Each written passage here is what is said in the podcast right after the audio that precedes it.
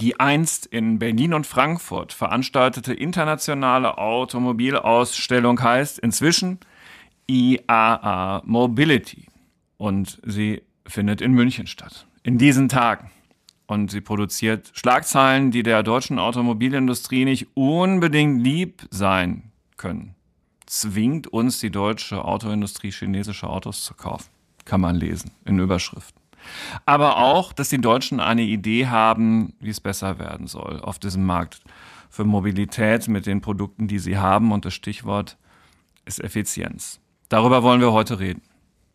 Herzlich willkommen zum IAA Mobility Podcast im FAZ Digitech Format. In dieser Woche gibt es keinen Weg daran vorbei und Nein, nicht alle Technik- und Motorredakteure sind in München vor Ort, obwohl fast alle. Aber einer, der sich mit dem Innersten dieser Automobile eigentlich am besten auskennt, der ist zum Glück noch da. Johannes Winterhagen, lieber Johannes, herzlich willkommen abermals im FAZ Digitech Podcast, weil mit dir kann ich heute für unsere Hörerinnen und Hörer darüber reden, was die Kollegen da aus München zu berichten wissen und wie du selbst ähm, auf diese ganzen Ankündigungen schaust. Lieber Carsten, schön hier zu Gast zu sein. Ich freue mich. Ja, täuscht der Eindruck, dass die Chinesen den großen Anteil der Aufmerksamkeit bekommen, weil die plötzlich so ernstzunehmende Autohersteller geworden sind? Gute Frage wie viel Aufmerksamkeit die Chinesen, die ja massiv präsent sind in München, äh, von den Medien bekommen, ist vielleicht nicht unbedingt deckungsgleich zu setzen mit der Aufmerksamkeit, die sie vom Messepublikum bekommen. Das bedingt auch ein bisschen das Konzept, da die Messe ja zweigeteilt ist. In der Innenstadt sind die Stände fürs Gemeindepublikum, die kostenlos besucht werden können und draußen auf dem Messegelände die Zone für die Fachbesucher. Da sind die Chinesen sehr, sehr massiv mit äh, einem Dutzend Hersteller etwa vertreten. In der Stadt sind es nur zwei und da haben den großen Auftritt schon die großen Marken Europas, Deutschlands vor allen Dingen, Mercedes, BMW, Volkswagen, Audi, Porsche und so weiter. Tatsächlich möchte ich mich mit dir heute auch gar nicht so sehr ähm, mit den chinesischen Marken äh, beschäftigen. Wen es interessiert, ähm, der wird darüber längst alles gelesen haben, was nicht ganz so bekannt ist, was aber auf keinen Fall übersehen werden sollte, ist, dass die deutschen Hersteller tatsächlich eine Strategie entwickelt haben, die jetzt im Wortsinn bemerkenswert ist. Und zwar äh, lassen, bleiben wir uns jetzt erstmal kurz bei den beiden Marken ähm, Mercedes und BMW, die du schon erwähnt hattest. Ich habe mir dazu aufgeschrieben, BMW neue Klasse, 30 Prozent mehr Reichweite, 30 Prozent schneller geladen, 25 Prozent mehr Effizienz. Und für ähm, Mercedes habe ich mir aufgeschrieben, CLA, Normverbrauch von nur 12 kWh, Reichweiten nach Norm von bis zu 750 Kilometern, Ladedauer halbiert. So. Und das sind dann jetzt die Konzepte, die Autos, mit denen die Deutschen dann mal wieder zeigen wollen, dass sie doch noch Technologieführer sein können? Ja, man kann schon sagen, äh, beide Hersteller äh, haben gezeigt auf der IA oder zeigen der in diesen Tagen noch die Plattformen, die 2025 in Serienautos münden werden.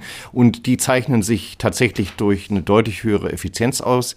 Was heißt Effizienz in diesem Fall? Umgang mit der Energie letztlich ist es so, dass sowohl die Kosten als auch äh, die Ökobilanz eines Elektrofahrzeugs ja ganz wesentlich dadurch beeinflusst wird, wie groß die Batterie ist. Und ich kann, wenn ich mehr Reichweite will, mehr Kunden nutzen will, natürlich die Batterie größer machen mit allen negativen Folgen. Ähm, oder ich kann aus der Energie, die da drin steckt, aus mehr dem Strom mehr rausholen. Und das nennt sich dann Effizienz. Ein Teil der Effizienz, die wir dort sehen, sind beide Fahrzeuge, zumindest so wie sie dargestellt sind, aber auch unter anderen Aspekten durchaus effizienter. Wenn man sich schon mal da anschaut, es sind beides viertürige PKW, der Mercedes mehr Coupé, der äh, mehr BMW mehr Limousine. Mehr Retro. Mehr Retro äh, teilweise. Also im Design meine ich jetzt. Ja, ne? aber vor allen Dingen sind ja. keine SUVs. Ja, was nicht heißt, dass ja. es auf diesen Plattformen keine SUVs geben wird. Das haben beide angekündigt. Der BMW mhm. wird sogar zuerst als SUV kommen.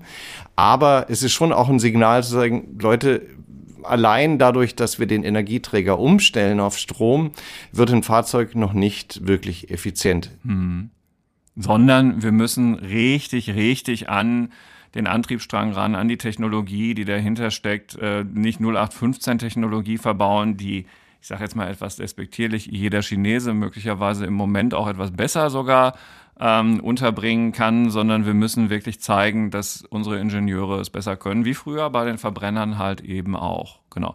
Sind denn diese und es sind ja Versprechungen im Moment, weil es sind äh, Konzept, Vorserienfahrzeuge oder wie man das auch immer nennen mag das ist ja signifikant. Also wenn BMW sagt, 30 Prozent mehr Reichweite, 30 Prozent schneller geladen, hier beim Mercedes steht sogar, es sei dann halbiert, was die Ladezeit angeht. Ist das, ist das realistisch? Also glaubst du daran, dass das auch so kommt? Also ganz klar ist einmal die Erkenntnis, immer Batterien nur größer zu machen, selbst wenn es bessere Batterien sind, das führt nicht zum Ziel. Wenn ich dann einen entsprechenden Kundennutzen haben will, dann muss ich schneller laden können ja. ähm, und möglichst nah an das Tanken ran. Es gibt immer das Stichwort 300 Kilometer in 10 bis 15 Minuten. Und eine Schlüsseltechnologie, die beide Fahrzeuge an Bord haben, aber auch der Audi vor Ort gezeigt hat mit der Premium Platform Electric, äh, das ist die 800 Volt Technik. Das heißt, mhm. ich verdopple die Spannung und ähm, dann verdopple ich bei gleicher Stromstärke auch die Leistung, äh, die Ladeleistung. Das funktioniert zumindest in dem äh, Fenster von sagen wir mal 10 bis 20 Prozent Ladezustand bis 80 Prozent tatsächlich, dass sich dann die Ladezeit halbiert. Und die Technologie ist weit vorangeschritten. Äh, das wird so kommen und das wird auch so passieren. Der Elektroauto Kenner ist vielleicht zu viel gesagt. Wer sich schon mal einen Moment damit beschäftigt hat, weiß, dass es ohnehin ratsam ist, in Anführungsstrichen äh, nur bis zu 80 Prozent zu laden, wenn man unterwegs ist. Was alles darüber hinaus wird halt richtig zeitintensiv. Wenn man dann einfach schnell weiterfahren möchte, ist man dann ja auch erstmal schon mal wieder gut unterwegs.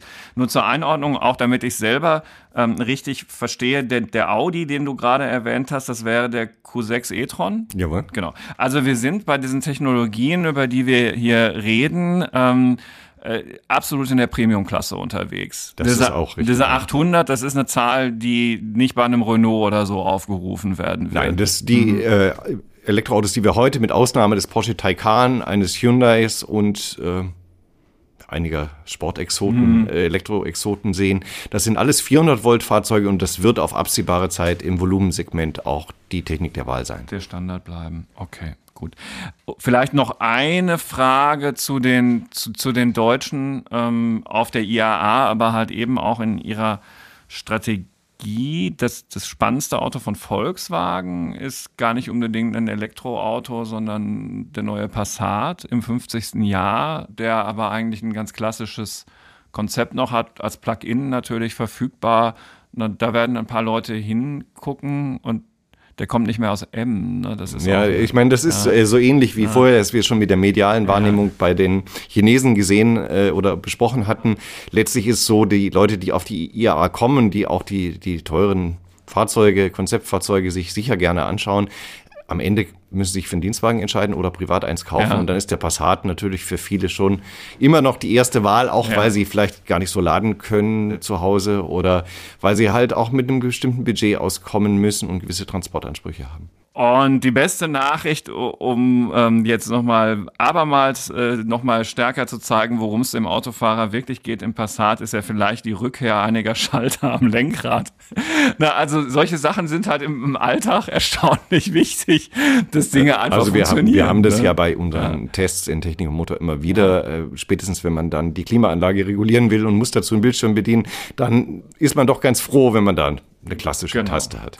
Also das ist das, was ähm, man so im Alltag braucht, aber dann gibt es eben natürlich, und das macht eine IAA ja auch aus und auch immer schon, die, die neuen Materialien, die neuen Technologien, das, was also irgendwann sukzessive dann vielleicht auch in die Breite kommt. Und ähm, da hattest du gesagt, Mensch, Carsten, wenn wir jetzt zur IAA über das Ober Oberthema, ähm, was, was können wir so in der Effizienz erreichen, reden, dann lass uns das doch bitte ein bisschen differenzierter machen, als jetzt nur das, worüber wir sozusagen jetzt auch eingangs gesprochen haben. Ich erinnere mich, genau, und will das auch gerne tun, ich erinnere mich an eine IAA, schon länger her, auf der äh, BMW den i3 vorgestellt hat. Und ähm, dann habe ich mich da so reingesetzt und mir das auch erklären lassen. Und das Ding ist ja voller innovativer Materialien gewesen. Ja, also äh, da, da, innen ist, glaube ich, irgendein Hanf und, und Kohlefaser sind da drin verbaut und dadurch wird es halt leicht. Und ja, du hast mir jetzt im, im Vorgespräch sozusagen gesagt, das ist ja alles schön und gut. Aber trotzdem, jetzt schaut doch bitte mal hin, wenn man halt eben in diese teuren ähm, Leichtbaumaterialien so eine schwere Batterie reinbaut, dann ist dieses Auto deshalb nicht zwangsläufig mit einem kleineren ökologischen Fußabdruck ausgestattet als ein ganz klassischer kleiner Ford Fiesta. Nehmen wir mal ein Auto, das es nicht mehr gibt. ähm, dann machen wir auch keine Werbung. Mit einem kleinen Verbrenner. Und das ist ja eigentlich absurd, oder? Naja, in, es ist so, dass traditionell im Auto, schon seit den Ölkrisen der 70er Jahren, Kraftstoffverbrauch, sprich Energieeffizienz, ein Thema ist, auch für den Verbraucher ein Thema ist. Klar, hat mein äh, für Vater die Industrie schon immer sehr in der, interessiert. Natürlich. Ja. Und dann kam der Diesel und dann kam das Elektroauto und damit wurde es nochmal wichtiger, weil ja eben, äh, wie vorher schon geschildert, die Batteriegröße und damit die Kosten und der ganze ökologische Fußabdruck dran hängt. Ein bisschen glaube ich, ist ein Umdenken notwendig. Selbst der Professor Lienkamp, der in äh, der TU, an der TU München arbeitet und einer einst mal versuchte, so eine Art Gegen-IAA, eine elektrische, zu etablieren, in München übrigens. Der schreibt mittlerweile darüber, dass das ähm, Auto das wichtigste Verkehrsmittel auf dem Land bleiben wird und dass nichts schlimm, schlimmer wäre als ein Bus, äh, der leer durch die Gegend fährt. Das ist überhaupt nicht effizient. Ne? Das ist überhaupt nicht effizient, weil ja. die Transporteffizienz nicht Ja, stimmt. ja. Und äh, das heißt, es ist auch bei den klassischen Elektromobilisten ein Umdenken ähm, äh, im Gange, was die Gewichte betrifft. Wir haben schon gesehen, die Fahrzeuge werden zumindest teilweise wieder ein bisschen kleiner. Und dieses, ich brauche dann möglichst exotische Karosseriematerialien, um eine schwere Gewicht wieder, äh, schwere Batterie wieder Mhm. wettzumachen. Auch das ähm, schwindet. Was wir äh, schon sehen, ist auch in vielen Teilkomponenten, um jetzt mal ein Beispiel Batterien oder Elektromotoren rauszunehmen. Es gibt in dem Fachteil der Messe zwei Elektromotoren, die super von der Energiedichte sind, sehr hoch, äh, allerdings ohne seltene Erden auskommen. Die teuren Elektroplattformen, die wir da sehen, das sind fast alles Motoren mit sogenannten Permanentmagneten, die beruhen auf seltenen Erden. Und da ist natürlich das Problem, dass einmal in der Gewinnung sehr viel Umweltschäden äh, Oft auch passieren. aus Staaten, die eigentlich nicht so richtig koscher sind. Und wo wir Ja. dann vielleicht Ja. auch Lieferkettenprobleme Ja, bekommen, die am Ende ja immer der Verbraucher zahlt über den, den höheren Preis. ZF und Mahle, zwei deutsche Zulieferer, haben dort Motoren ausgestellt, die die gleiche Energiedichte haben, obwohl sie keine seltenen Erden verwenden. Das ist so ein Beispiel, wo man sagt, okay, das ist auch eine Form von Ressourceneffizienz. Äh, Ich mache einen Motor, der nicht schwerer ist, der leicht ist, aber eine sehr hohe Energiedichte hat. Das gleiche sehen wir bei den Batterien, in dem Fall ein chinesischer Zulieferer, Kattel, der auf der Messe einen Lithium-Eisenphosphat-Akku zeigt, der mit 4C geladen wird. 4C ist ein bisschen abstrakt für den normalen Verbraucher, heißt, dass man den pro Stunde viermal vollständig aufladen kann. Zumindest bis zu diesen ominösen 80 Prozent. Male und ZF hast du gerade gesagt. Da müssen wir jetzt noch mal kurz gedanklich verharren, weil möglicherweise geht es dem einen oder anderen Hörer oder Hörerin genauso wie mir. Bei. Made denk, denkst du an Kolben und bei ZF an Getriebe.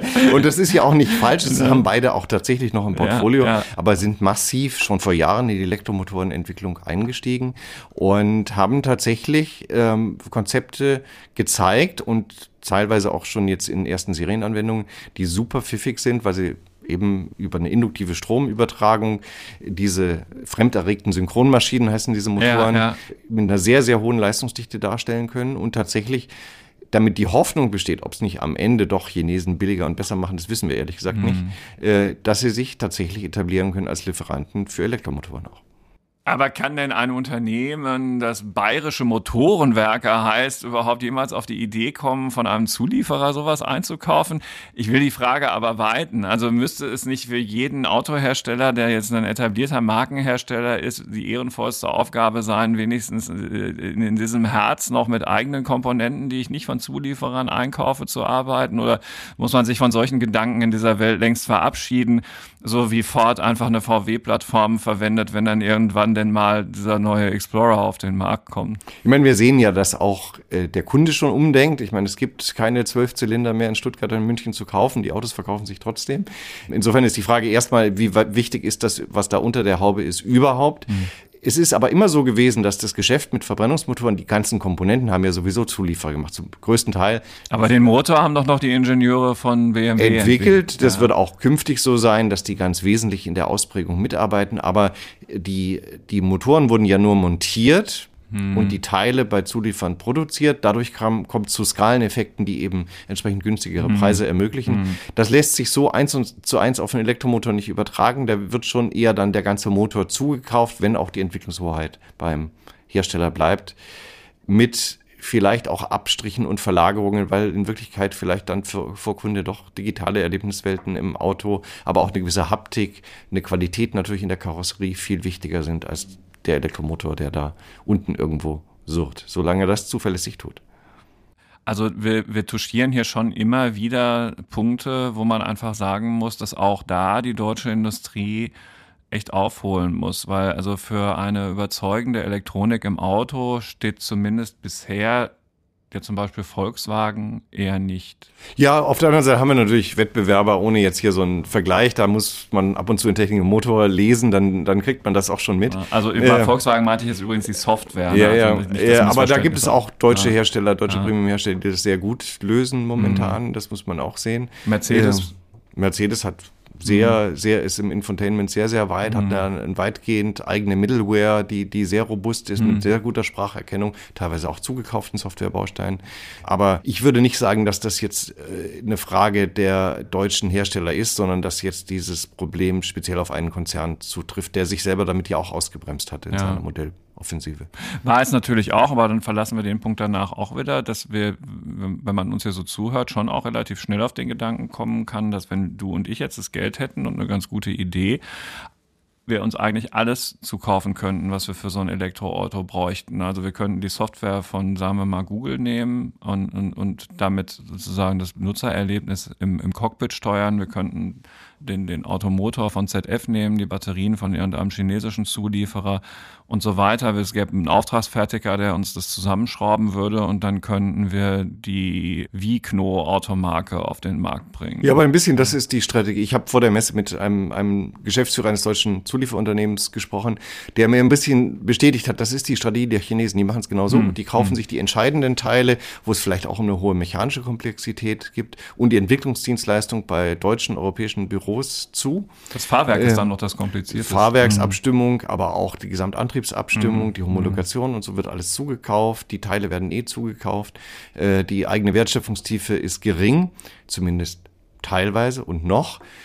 Es gibt Ausnahmen wie YD, die ja auch in München sehr ähm, prominent vertreten Chinesisch, sind. genau. Chinesische Marke, mhm. die jetzt auch in, in Deutschland auf den Markt äh, drängt und die eben über das Thema Batterie auch, weil sie selber Batterien bauen, in großem da Maßstab. kommen sie her, das ist der Nukleus. Da kommen sie sogar mhm. her und finanziert einmal, ein, einstmals von Menschen wie Warren Buffett. Mhm. Ähm, und die äh, sind eine Ausnahme, aber es gibt auch viele Marken, die mehr oder weniger so agieren und die im Prinzip ja wenn wir jetzt Chinesen wären und den Rückhalt der chinesischen Staatsregierung hätten, dann auch ähm, entsprechend tätig werden könnten. Nun hat sich die chinesische Regierung glasklar entschieden, dass das für deren Volkswirtschaft eine gute Idee ist, äh, mit viel Geld in diesen Markt hineinzugehen. Und zum Stichwort Effizienz hast du mir aber natürlich auch das Stichwort volkswirtschaftliche Effizienz und, und betriebswirtschaftliche Effizienz genannt, was mit Blick auf Deutschland ja möglicherweise sich ganz anders darstellt. Und das wäre dann halt eben jetzt auch noch ein kurzer Themenblock dazu. Fangen wir einfach mal zunächst, weil ich glaube, das geht relativ fix mit der betriebswirtschaftlichen ähm, Effizienz an. Ähm, jetzt mal unterstellt, ich, ich interessiere mich äh, brennend für ein Elektroauto. Ist das denn überhaupt für mich effizient? Mit so einer Jahreslaufleistung von, weiß ich nicht, 25.000 Kilometern?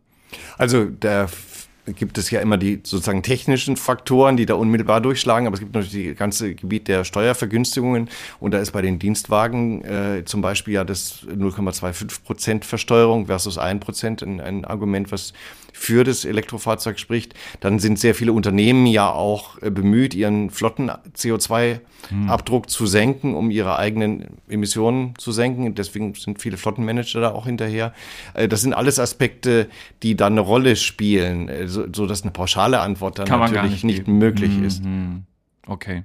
So, und für eine Volkswirtschaft, was ist, ist denn das, was wir jetzt hier gerade so aufgezeichnet haben, wie die deutsche Industrie sich so einen Weg dadurch zu bahnen sucht, ist es etwas, wo man ähm, dann eben doch hoffnungsvoll sein kann, dass das eine effiziente Idee ist, die wir da haben für die Zukunft unserer Automobilproduktion in Deutschland? Volkswirtschaftlich? Also wir wissen ja, dass Effizienz in wirtschaftlichen Prozessen, vor allen Dingen volkswirtschaftlichen, immer davon abhängt, dass sich im Wettbewerb die besten Ideen durchsetzen. Ja, das ist ja jetzt, nicht immer so. Jetzt haben, langfristig ist das immer so. In einem, in einem, in einem, in einem äh, relativ freiheitlichen System ist es ja. immer so, dass sich am Ende die effizientesten Dinge durchsetzen, die vom Kunden akzeptiert werden. Wir haben ein solch offenes System nicht äh, momentan durch das Verbrennerverbot. Mhm. Ist kein es ist kein Zufall, dass Volker Wissing am Montag auf der IAA in München die äh, Verkehrsminister aller G20 oder G7-Staaten, mhm. oder G7-Staaten, glaube ich, mhm. empfangen hat, ähm, um das Thema E-Fuels zu diskutieren.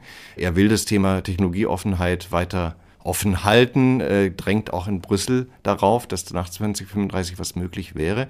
Und an sich müsste man sagen, wenn sich im Wettbewerb der Technologien das Beste durchsetzen würde in einem offenen Wettbewerb, dann wüssten wir, dass es das effizienteste wäre. Zumal ja Deutschland sowohl auf der Elektrotechnik als im Verbrennungsmotorenbau gute Voraussetzungen an sich mitbringt. Aber äh, genau, jetzt hast du gerade das Stichwort E-Fuels eingeführt, was natürlich auch in diesem Kontext noch wichtig ist. Da hatten wir vor wenigen Tagen den Spitzenkandidaten der Grünen für das Amt des hessischen Ministerpräsidenten hier, der aber, genau, aber der abermals gesagt hat, das ist wirklich, wirklich, wirklich viel, viel, viel zu teuer. Also das, ich weiß nicht, seit wann Ministerpräsidenten über die Preise entscheiden. Das macht normalerweise der Markt. Also er meinte die äh, Produktion von E-Fuels und dann sei halt am Ende, lass es mich auch nochmal so sagen, mit eigenen Worten im Kontext des Podcasts ineffizient.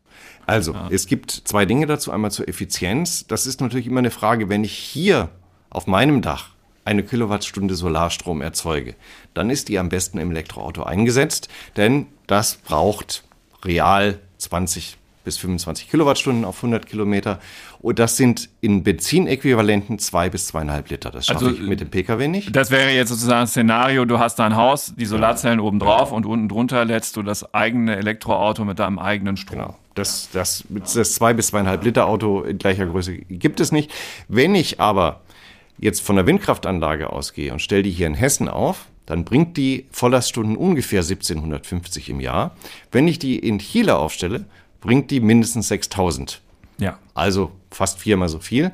Und wenn ich die Energie nutze und dann kann ich das ja nicht per diesen Strom kann ich ja nicht als über eine Stromleitung nach Europa transportieren. Ich muss das zwangsläufig in flüssiger Form machen, zum Beispiel als E-Fuels. Dann habe ich am Ende den Nachteil quasi wieder ausgeglichen und bezogen auf die Anlage habe ich den Wirkungsgrad vervierfacht. Mhm. Und die Anlage hat die gleiche Leistung, da steckt genauso viel Stahl drin, da steckt genauso viel Beton drin. Das heißt, eigentlich ist es von der ökologischen, vom ökologischen Fußabdruck am Ende eine gleich gute Wahl. Es ist vielleicht sogar die bessere, weil, wenn ich davon ausgehe, dass ich ein Elektroauto, wenn ich es im Alltag nutzen will, wie einen heutigen Pkw, muss ich es schnell laden können. Was heißt schnell laden? Schnell laden heißt, ich stecke jetzt den Stecker rein und jetzt muss der Strom da sein. Und wenn der Wind dann gerade nicht weht oder die Sonne nicht scheint, muss ich Wasserstoff rückverstromen mhm. und dann habe ich die also gleichen e Verluste wie ja. bei einem E-Fuel. Also wenn ich das nicht auf der engen Perspektive, ich muss den Strom, den ich hier tanke in ein Elektroauto, auch hier in Hessen erzeugen, dann hat der jetzige hessische Wirtschaftsminister leider nicht recht. Okay. Okay, also du plädierst, wenn ich dir jetzt richtig zugehört habe, eindeutig auch für Technologieoffenheit, ähm, nicht äh, vorschnell Abgesang auf E-Fuels, sondern gucken, ob da nicht was geht. Du hast Chile erwähnt, ich wahrscheinlich nicht ohne Grund. Ich meine jetzt, ich krame in meinem Hinterkopf.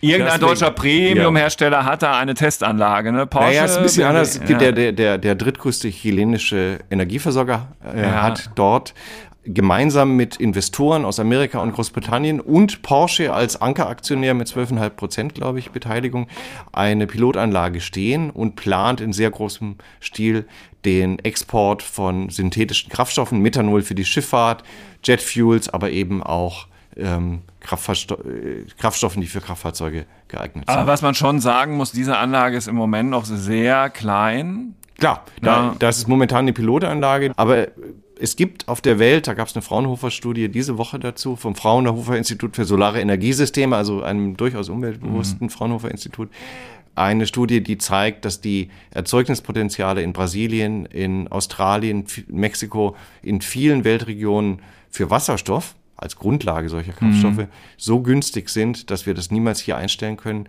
und Mengengerüste, äh, da würde ich wieder auf den Markt vertrauen und sagen, am Ende wird das was da wirklich dann zum Angebot kommt, das wird entschieden lohnt sich das oder lohnt sich das nicht in der ganzen Kette? Das müssen wir nicht entscheiden, weder wir beide noch der hessische Wirtschaftsminister. Und war es aber auch, weil ich jetzt gerade die Größe dieser Testanlage angesprochen habe, auch da, ne, dass, dass wir da einfach auch realistisch sind. Im Moment ist das, was an E-Fuels und Sustainable Airline Fuel, SAF, heißt es, glaube ich, ne, produziert, es sind wirklich, es ist insgesamt winzig. Ne? Also auch eine Lufthansa kommt, kommt damit nicht irgendwie äh, irgendeine signifikante Zeit über die Runden, richtig? Ja, aber man muss eins, eins, also das, das, das stimmt alles, aber man muss eins bedenken, solche Anlagen werden nur finanziert, wenn es Abnahmegarantien gibt. Die Abnahmegarantien gibt es nur, wenn es Märkte dafür gibt. Und die gibt es nicht. Warum? Fossile Kraftstoffe sind momentan mit dem Herstellkosten so niedrig, etwa um den Faktor drei bis vier, dass kein Mensch in solche Kraftstoffe investieren wird. Es sei denn, es gäbe eine Quote, die gibt es im geringen Maß in Europa jetzt, vor allen Dingen für den Luftverkehr, in sehr geringen Quoten bis 2030.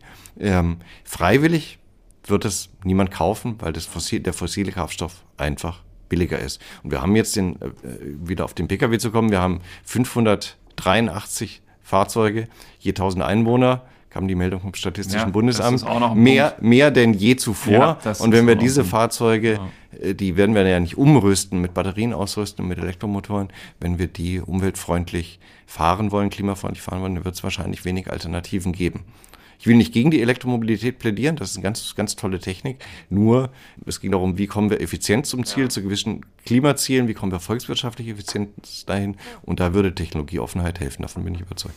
Die Debatte um die IAA, um die Mobilität, um den Verkehr der Zukunft wird natürlich besonders intensiv geführt, wenn diese Messe gerade stattfindet, wie eben zurzeit in München. Aber natürlich schwingt in der gesellschaftlichen Debatte ja auch immer die Frage mit, braucht man denn dieses Auto überhaupt noch? Lohnt es sich noch, diese Straße X auszubauen? Sollen dafür noch die Bäume Y abgeholzt werden, die zum Teil im Rahmen jahrzehntelanger Genehmigungsverfahren, die durch alle Instanzen gegangen sind, dann halt eben fallen. Und dann steht immer wieder diese These im Raum, das ist komplett gestrig. Und du, ähm, lieber Johannes, hast es schon gesagt, ähm, die Verbraucher, vielleicht sogar dieselben, die sich ähm, darüber ärgern, dass Autobahnen ausgebaut werden, kaufen immer mehr Autos. Auf 1000 Einwohner kamen im vergangenen Jahr 2022 ähm, 583 Autos und zum Vergleich zum Jahr 2012, da waren es nur 534.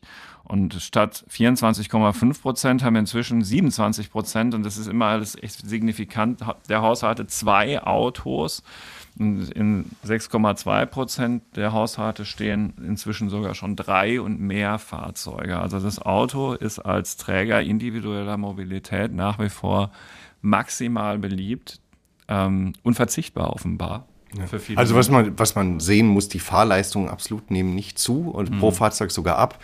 Wir vermuten auch, dass da schon ein erheblicher Anteil von, von Old- und äh, Newtimern eine Rolle spielt bei mhm. dem Anwachsen des Fahrzeugbestands der ÖPNV gewinnt und der Bahnverkehr keine Anteile im Modalsplit, die irgendwie nennenswert sind. Das ist für mich viel mehr. Hm. Äh, der, der Ausschlag gibt, der, der Split bleibt ungefähr gleich, wenn man sich den über die letzten 10, 15, 20 Jahre anschaut. Obwohl die Leute all, gefühlt ja alle Bahnen voller sind, obwohl das Angebot wächst. Insofern wird es ohne das Auto nicht gehen. Die Frage ist natürlich, wie man dann in den Gebieten, also in den städtischen Gebieten, Autoverkehr gestaltet, wo die Fläche besonders knapp ist. Denn da ist ja die enge Ressource, zumindest wenn man die heute sehr sauberen Autos anschaut, egal ob Verbrenner, Elektroautos sowieso, äh, dann ist der Flächenbedarf da. Mhm. Das Kriterium, das vielleicht sogar wichtigste Effizienzkriterium aus städtischer Sicht.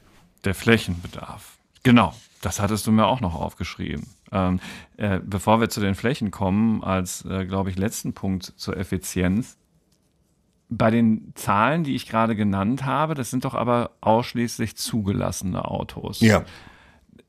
Es, es mag doch aber auch Leute geben, aber die meintest du eben nicht, die Oldtimer oder so in ihrer Garage stehen haben, die gar nicht mehr zugelassen sind. Die sind davon ja nicht betroffen. Die, die sind davon nicht betroffen. Mhm. Ich ehrlich gesagt weiß nicht genau, wie mit diesen äh, Saisonkennzeichen umgegangen mhm. wird, wie die, ob die da anteilig eingerechnet werden. Das müsste man äh, beim KBA ja, ja fragen. Ja, Aber ich glaube, das wird nicht die Menge, das wird nicht den Ausschlag geben. Die Tendenz ist, die Fahrleistungen sind insgesamt, also die Millionen Personenkilometer, die sind ungefähr konstant. Ist auch logisch, weil so stark wächst die Bevölkerung in Deutschland auch nicht, zumindest nicht an, an, an Menschen, die sich ein Auto leisten können. ähm, und äh, die Anzahl der Fahrzeuge nimmt etwas zu. Ja, tatsächlich, also die Preise dieser Elektroautos sind ja sogar so immens hoch, dass zurzeit, wenn jemand auf dem Markt sich umschaut für einen Elektroneuwagen, der wird ja extrem frustriert sein, weil unter 30.000 Euro läuft da im Moment noch relativ wenig. Ne? Das ist nur so am Rande. Also äh, unter 30.000 Euro gibt's, fällt mir, fällt mir ein Pick, viersitziger Pkw ein, äh, eines osteuropäischen Fabrikats, den jetzt ja. nicht jeder haben will vielleicht. Äh, ja. Nein, es ist wirklich das, was, wo man auch hoffen muss, dass neue Akkutechnologien wie Lithium-Eisenphosphat wirklich etwas dran ändern. Hm. Das ist der große Schwachpunkt der Elektromobilität momentan. Das ist schon unglaublich viel Geld. Ne? Ja. 30.000 Euro, meine Güte. Ja. ja. und also bei einem ah. Durchschnittseinkommen, das darf man nicht vergessen, das lag im Mai, hatte ich zuletzt gesehen, eines Deutschen liegt bei 4.105 Euro brutto. Ja. ja. Flächeneffizienz. Ja, das ist natürlich das, da ändert der Antrieb nichts dran. Ja. ja da würde nur etwas dran ändern. Ich meine, das ist klar, das effizienteste um sich in der Stadt zu bewegen, ist der Fußgängerverkehr. Der Mensch braucht ungefähr 0,95 Quadratmeter. Haben mal schlaue Forscher vom Laufen DLR. ist übrigens oft ziemlich cool. Mache ich in unserer Stadt hier sehr häufig und sehr gern. Aber ja. du kommst wahrscheinlich auch mit dem Auto auf seine, aufgrund deiner ländlichen Wohnlage in die Stadt. Und dann muss man eben. Auch oft mit dem Fahrrad. Dann, mal so, mal so. Okay. Ja. Dann, dann muss man, man muss intermodal, eben. Auch schon intermodal. Ja. Äh, wunderbar, wie ich auch übrigens, weil ich in der Stadt wohne. Ähm, am Ende geht es doch darum, es gibt die Fraktion, die das Auto ganz raus haben will aus der Stadt. Das ist nicht realistisch. Man muss Möglichkeiten zum Umsteigen. Äh, das, dazu gehören auch gute Einfahrtsstraßen, gute Parkmöglichkeiten und attraktive Möglichkeiten umzusteigen. Äh, ich glaube, dann kann Auto und Stadt durchaus zusammenpassen. Und das wiederum passt ja auch zu einer Messe, bei der das Auto wieder in die Stadt zurückgeholt wurde und nicht auf ein Messegelände verbannt. Genau. Auf dem Königsplatz steht Fahrt auf dem Wittelsbacher Platz Audi Porsche, um so ein paar Beispiele zu nennen. Äh, Odeonsplatz und Ludwigstraße findet man Opel, Renault, Volkswagen, ähm, BMW und Mini auf dem Max-Josef-Platz. Das ist alles recht nah beieinander und tatsächlich in der Stadt. Jawohl. Ja. Ein Gedanken zum Thema Effizienz ja. hätte ich noch, weil das, wir haben ja jetzt die ganze Zeit sehr rational über verschiedene Effizienzkriterien diskutiert. Ähm, und ganz sicher ist Effizienz im, im, Verkehr wichtig für alles, was sich so mit Energie- und Verkehrswende äh, beschäftigt. Aber Effizienz muss Spaß machen. Denn nur Effizienz um der Effizienz willen, das, das, ja, und das, das wenn, kauft dann keiner. Genau. Ja. Und dann wird es auch nichts mit der Wende. Hm.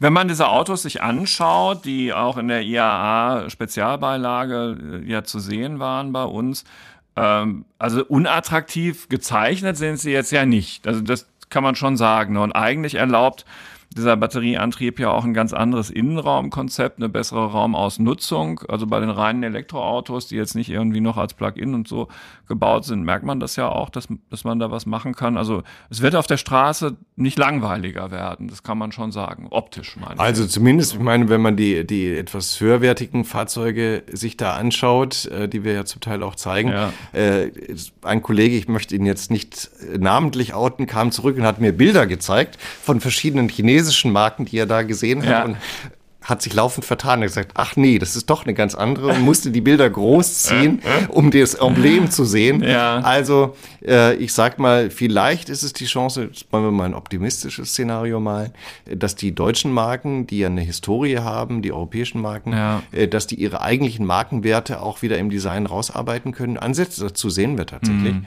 ähm, und vielleicht damit eben auch zumindest in diesen hochpreisigeren Segmenten tatsächlich eine nennenswerte Stellung im weltweiten Automarkt behandeln können, behalten können. Tatsächlich gilt das ja auch für den einzig verbliebenen amerikanischen Hersteller, den wir in Deutschland noch haben. Also wenn der irgendwann mal wieder anfängt, in Köln Autos zu produzieren.